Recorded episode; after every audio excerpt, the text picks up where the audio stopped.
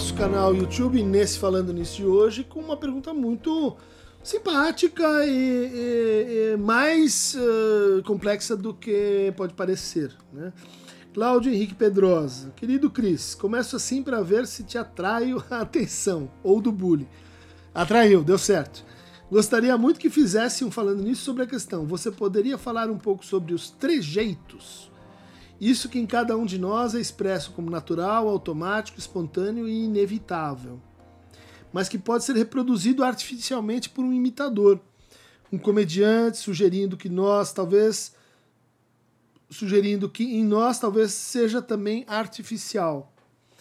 Como, por exemplo, o prolongamento de algumas vogais entre uma palavra e outra, enquanto pensamos, fazendo-nos parecer eruditos, mas ao mesmo tempo engraçados.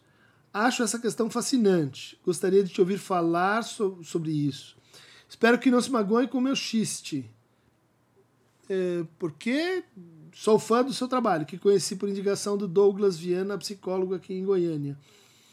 É, xiste, produção, a gente não pegou aqui o, o que poderia ser o xiste, mas uh, talvez você está se referindo a trejeitos que eu mesmo faço, é isso? Pode ser, tá bom. Uh, então, tá valendo. E não me incomodo nem um pouco Uh, posso te falar bastante deles, né? Inclusive, todo mundo sabe quando eu fico nervoso, me aparece uma espécie de sotaque, assim, né?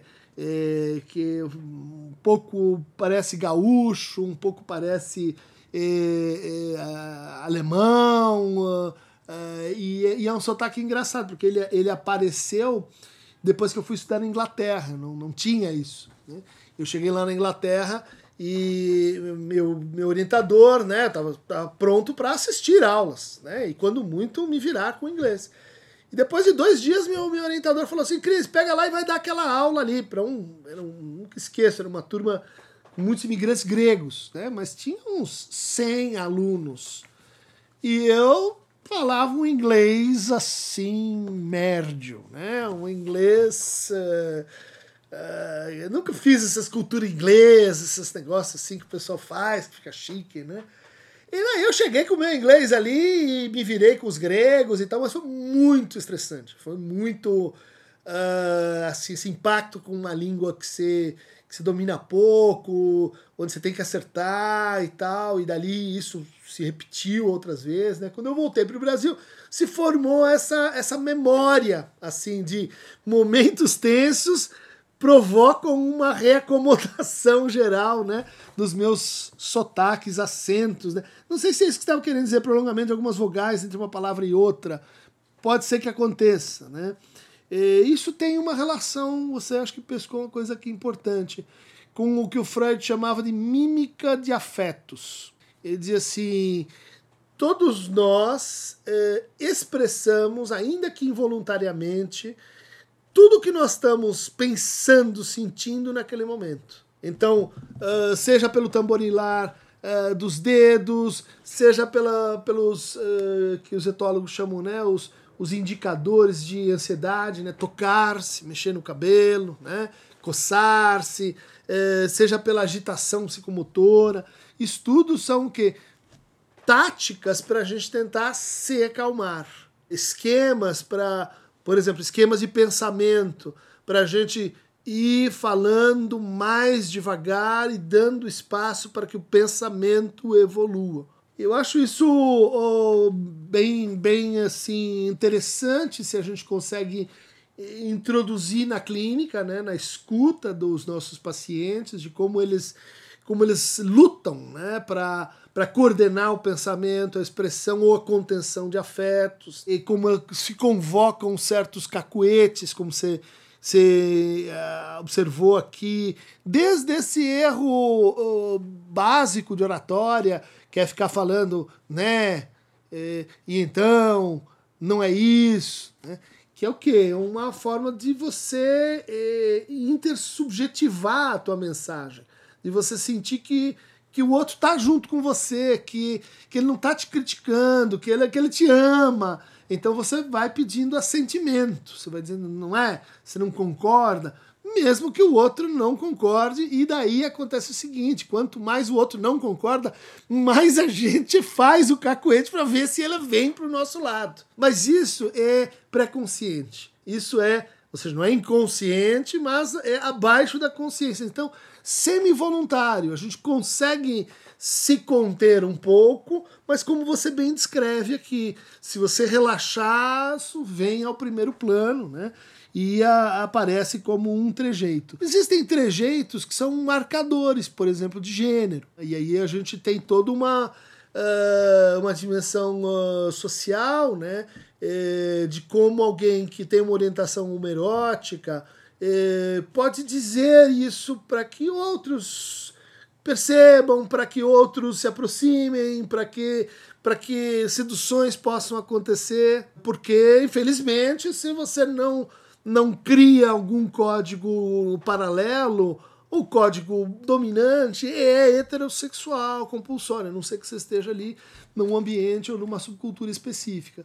Daí os trejeitos serem também maneiras de resistência, maneiras de a gente passar uma mensagem assim é, que não é a, em acordo com a dominante daquele discurso. Um bom comediante, um bom imitador, ele é como a gente fez aí o vídeo uh, sobre o desenho, ele é como um bom caricaturista. Então ele pega aquele ponto que dói muito naquele que te imita, eh, porque ele pega aquele ponto que é a expressão do quê? Da angústia. Então uh, é o ponto em que você se denuncia mais além do que gostaria de de controlar e de dizer para o outro. E daí ele amplia isso, produzindo uma, um tipo de comicidade uh, que o próprio Freud dizia, ela é uma comicidade perigosa, porque ele tende a caminhar para olha como esse outro é ridículo,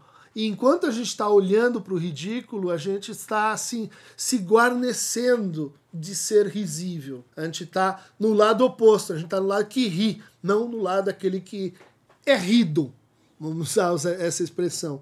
Isso é, é, é, a fonte da segregação, isso é a fonte da, da formação da, da minha paróquia. A minha paróquia é aquela onde eu não percebo os meus trejeitos. Percebe? Os meus trejeitos, o meu o Ramel de Paulista, ele não é percebido. Daí eu acho que eu não tenho trejeito. Quem tem é o outro, porque ele está na cultura que não é a sua. No fundo, quando a gente pega no pé do estrangeiro, pega no pé daquele que não sabe falar, ou a gente acentua certas diferenças, ainda que brincando, a gente está demarcando poder.